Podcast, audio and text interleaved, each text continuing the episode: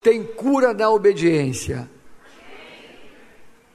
Tem cura na obediência. Queridos, Naamã, comandante do exército da Síria. Ou seja, ele era o segundo homem mais importante da Síria. Era um homem poderoso.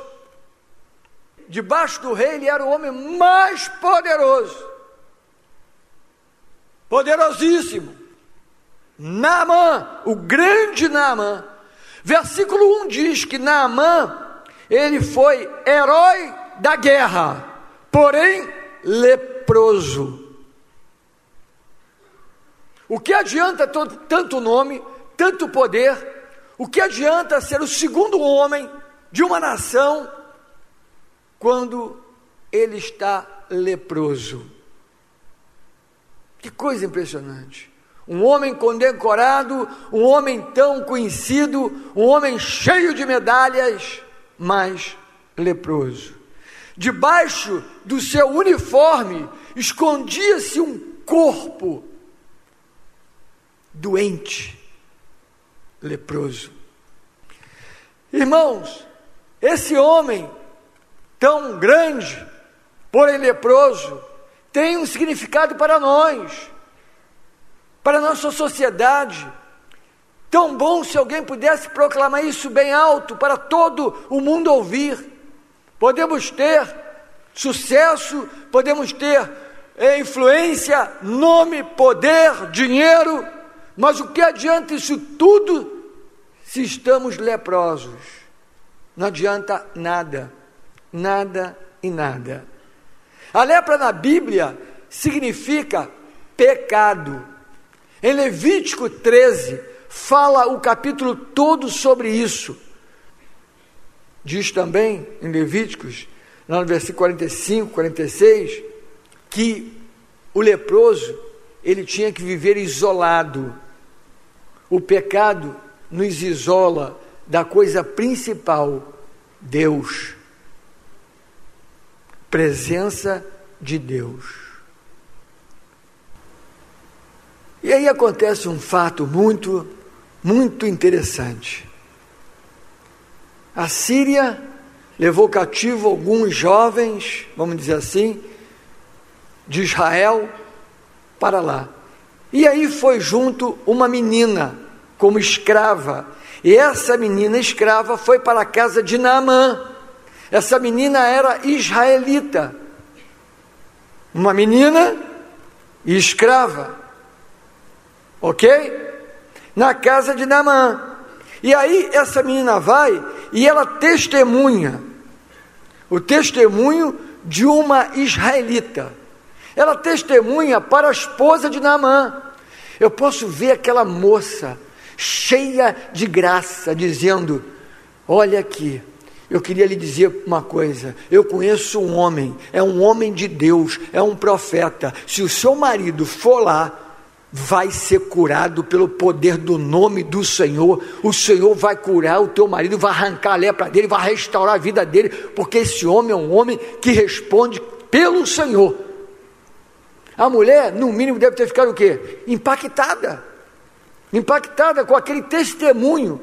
Ela não só liberou uma palavra, mas ela testemunhou do Deus que habitava nela e principalmente do profeta. Ela falou desse Deus, ela falou do poder de Deus e falou: vá ao profeta, ele vai ficar curado dessa lepra. Em outras palavras, querido, essa escrava e menina, ela influenciou a esposa de Naamã. Foi tão impactante que a esposa de Naamã influenciou Naamã. E Naamã levou o conhecimento do rei da Síria essa palavra. O rei da Síria ficou tão impactado que falou para Naamã: Vai, vai, eu vou mandar uma carta para o rei de Israel, explicando por que, que você está indo. Porque aparecer em Israel um homem como Naamã, segundo homem, o comandante do exército, vai para Israel, vai ter problema. porque as duas nações não se davam. Você consegue entender o que que Naamã está enfrentando, meu irmão? Hein?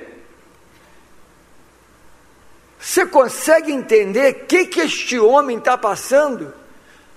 Você consegue ver que o problema dele não é um problema simples, comum, é um problema que ele tem que enfrentar muitas situações e muitas portas têm que se abrir até ele chegar lá? Então, Naamã pegou a carta, a carta do rei, para levar para o rei de Israel, explicando por que, que ele estava indo lá, em Samaria, o que, que ele vai fazer em Samaria. Olha quanta coisa, olha quanto impedimento, olha quanto obstáculo, mas ele consegue passar por cima desses obstáculos, as portas se abrem, e por que, que as portas se abrem? Uma palavra, uma palavra. Nunca subestime um, o poder de uma palavra que sai da tua boca.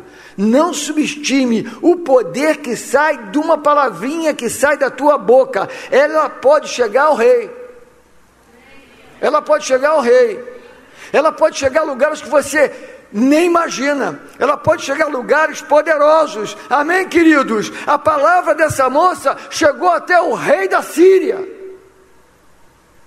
E agora ele escreve, dando-lhe, dando, vamos dizer assim, autorização para Naamã ir a outro país por causa da, da, da cura que tinha lá. Olha que coisa impressionante. Olha que fato que está acontecendo aqui. Naamã saiu para encontrar com o profeta Eliseu. Ou seja, ele viajou cerca de 160 quilômetros. Depois mais 50 para chegar até o Jordão. 160 quilômetros naquela época. Hoje já é longe, imagina naquela época. 160 quilômetros para chegar até a casa do profeta. E aí ele levou presente. Ele pensou: não, eu vou levar alguma coisa para o profeta, é um homem de Deus, eu vou levar para ele. Oh glória, aleluia, vou levar para o homem de Deus presente. Tu sabe o que, que ele levou? Hein? Prata e ouro, é, está escrito. Mas sabe quanto? 160 quilos de prata e 60 quilos de ouro. Fora as vestes que eram caríssimas, festivas. Naamã chegou cheio de presentes para o profeta. Mas, irmãos, é impressionante. Bens não compra Deus, nem compra homens de Deus. Homens de Deus não são comprados por coisas desta terra. O valor que um homem de Deus tem, ele é sublime, é maior do que toda a prata e ouro deste mundo. E quem ama a Deus e serve a Deus, tem convicção que serve a um Pai que é dono de toda a prata e todo o ouro habitante no planeta Terra. Glória a Deus! Se Eliseu aceitasse aqueles presentes, a glória seria para si, não para Deus. Se Eliseu abrisse o coração e ficasse impressionado com tudo que aquele homem trouxe, ele estaria recebendo apenas presente. Mas com certeza Naamã não, seria, não sairia dali curado. Naamã não teria a palavra de cura. Os olhos de Eliseu estão preocupados com outras coisas. Ele, ele não quer saber que tem na porta dele um homem muito influente. Ele não quer saber quem é. Olha, mas é o segundo homem da Síria, está na tua porta aí, rapaz, cheio de coisa para te dar e tudo mais. O que, que ele quer?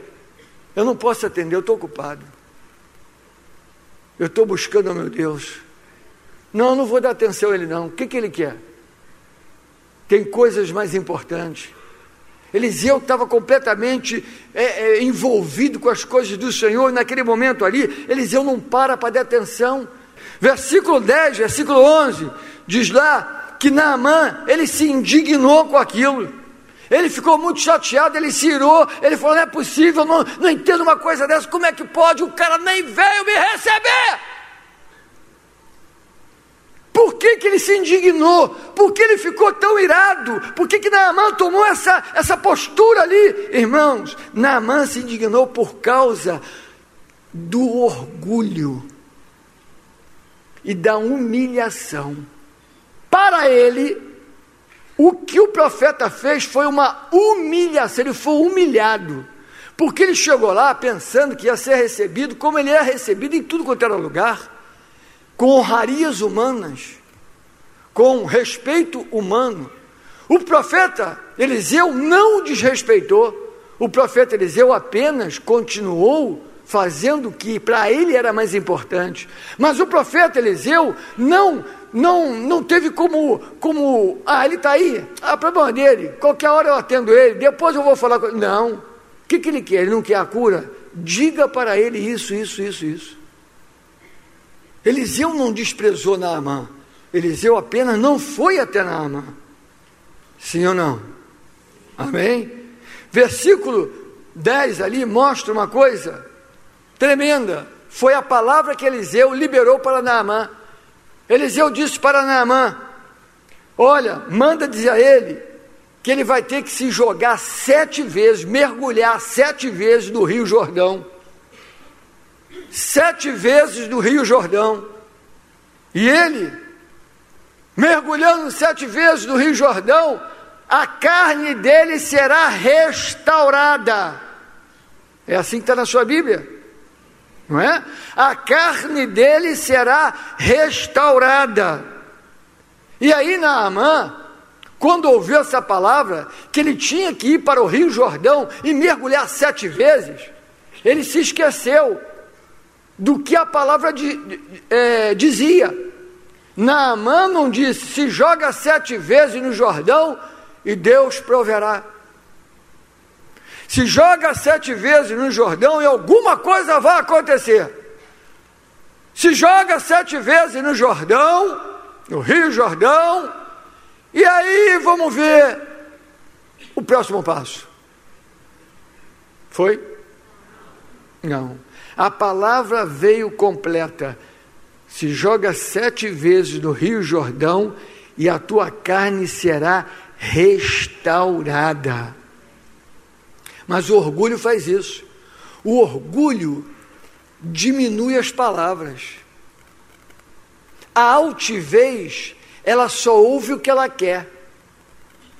O altivo, ele ouve o que lhe apraz para depois poder reclamar. O orgulhoso, ele só ouve o que é bom para ele para falar mal e para se colocar acima dos outros. O restaurado da lepra ficou secundário, ficou sem valor.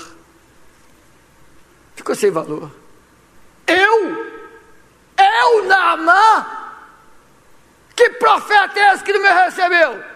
Que profeta é esse que manda uma palavra para mim? Olha a palavra que ele mandou para mim. Vai se lavar no rio sete vezes lá no Jordão.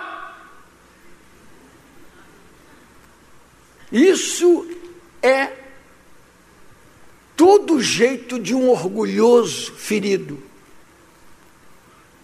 Naamã queria os rios de Damasco, mas não o rio lamacento do Jordão.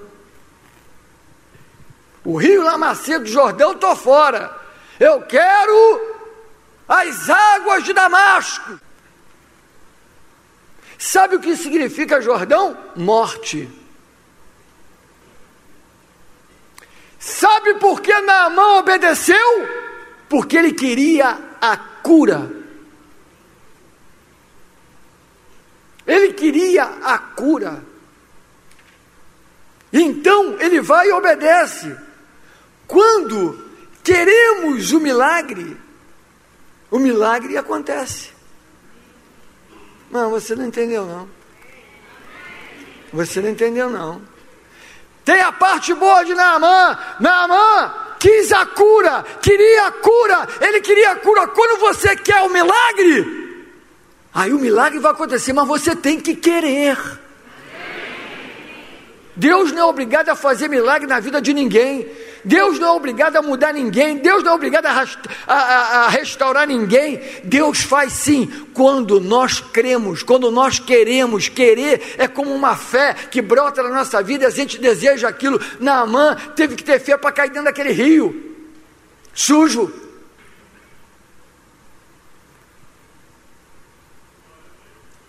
Ele queria ser curado e porque ele quer ser curado, as coisas começaram a, convergir para levá-lo até lá. O seu eu, o seu orgulho, não permitia, mas os servos, tanto dentro de casa quanto os que estão ao seu redor, estão empurrando ele para o lugar de cura. Por quê? Porque ele quer.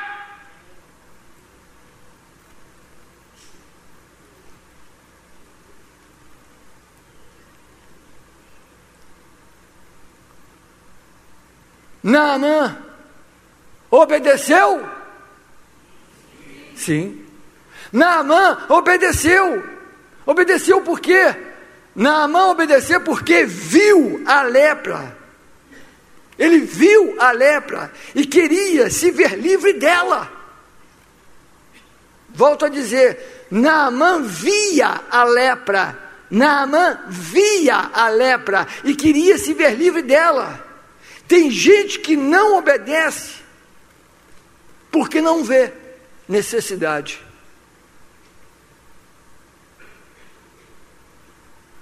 Tem gente que não é liberto, não é curado porque não enxerga a sua necessidade. O orgulho nos cega quanto ao que somos. O orgulho nos engana. Quantas pessoas não obedecem porque não querem, e aí, porque elas não querem, entra uma outra coisa, entre os argumentos. Quando a pessoa não quer, ela se desculpa, ela fica se desculpando nas águas melhores de Damasco, porque ela não quer, ela não quis. Naamã não quis inicialmente, depois os servos convenceram ele. Mas inicialmente seu orgulho não permitia, ele não quis, e aí, por ele não querer, ele fica se desculpando nas águas cristalinas de Damasco. A desobediência se justifica nas águas melhores.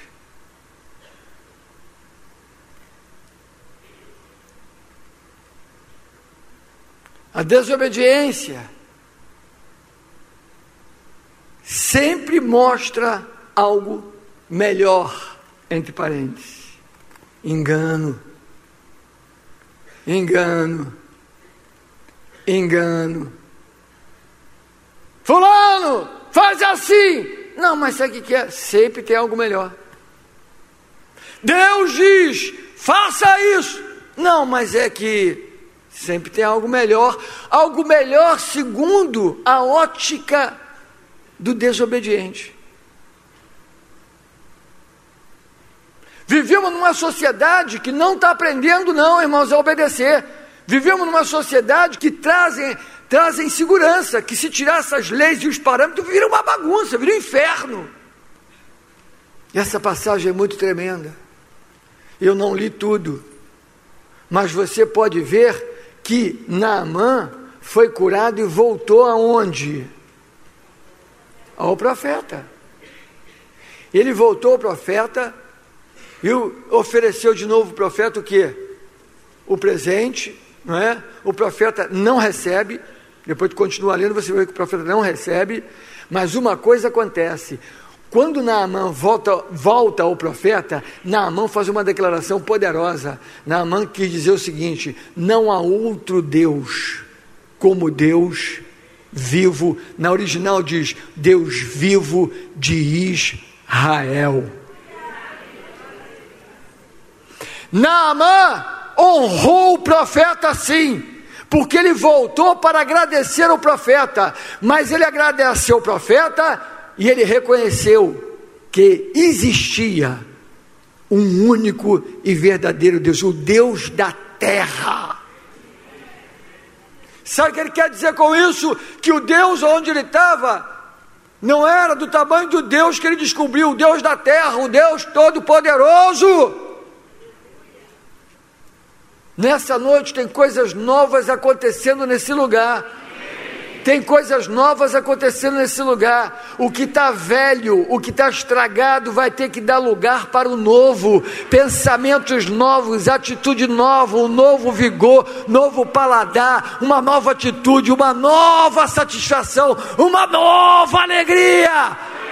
Um novo gozo do Espírito Santo vai surgir dentro de você, uma nova motivação vai surgir, um novo desejo para servir a Deus vai surgir, vai acontecer. Aleluia! Uma nova paixão por Deus vai brotar.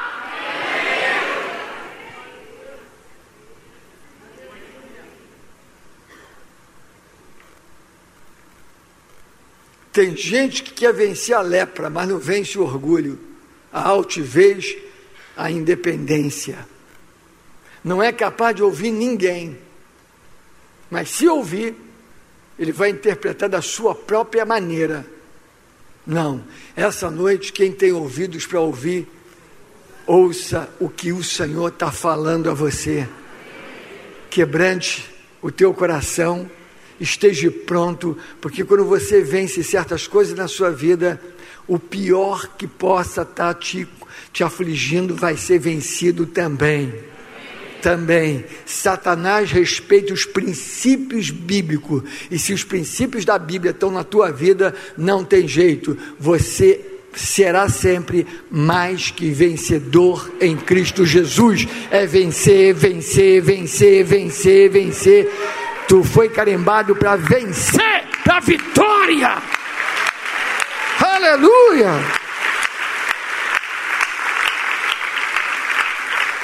Rio Jordão, sete vezes, sete vezes. Ele só faltou falar, não dá para ser três. Por que sete? Deus não quer saber de porquê. Deus só quer saber da nossa vida uma coisa: eis-me aqui. Eis-me aqui. São sete vezes. O Senhor falou, vai ser sete. Amém? Ele mergulhou naquilo que não era satisfatório para ele. Ele fez exatamente o que não era satisfatório. Tem gente que só quer fazer o que lhe apraz. Nessa noite, eu termino dizendo: Naamã mergulhou na obediência, Naamã mergulhou em Deus. Hoje, mergulhe no que Deus te falou. Eu não sei o que foi, mergulhe, entre, entre com tudo, porque vai haver proteção, bênção, satisfação, prazer, alegria tem alegria. Às vezes o obedecer nos custa, às vezes o obedecer não é tão satisfatório, mas no final você vai dar pulos de gozo, alegria, satisfação, porque você vai dizer: valeu a pena obedecer, vale a pena obedecer, vale a pena confiar na palavra do Senhor. Essa noite é a tua noite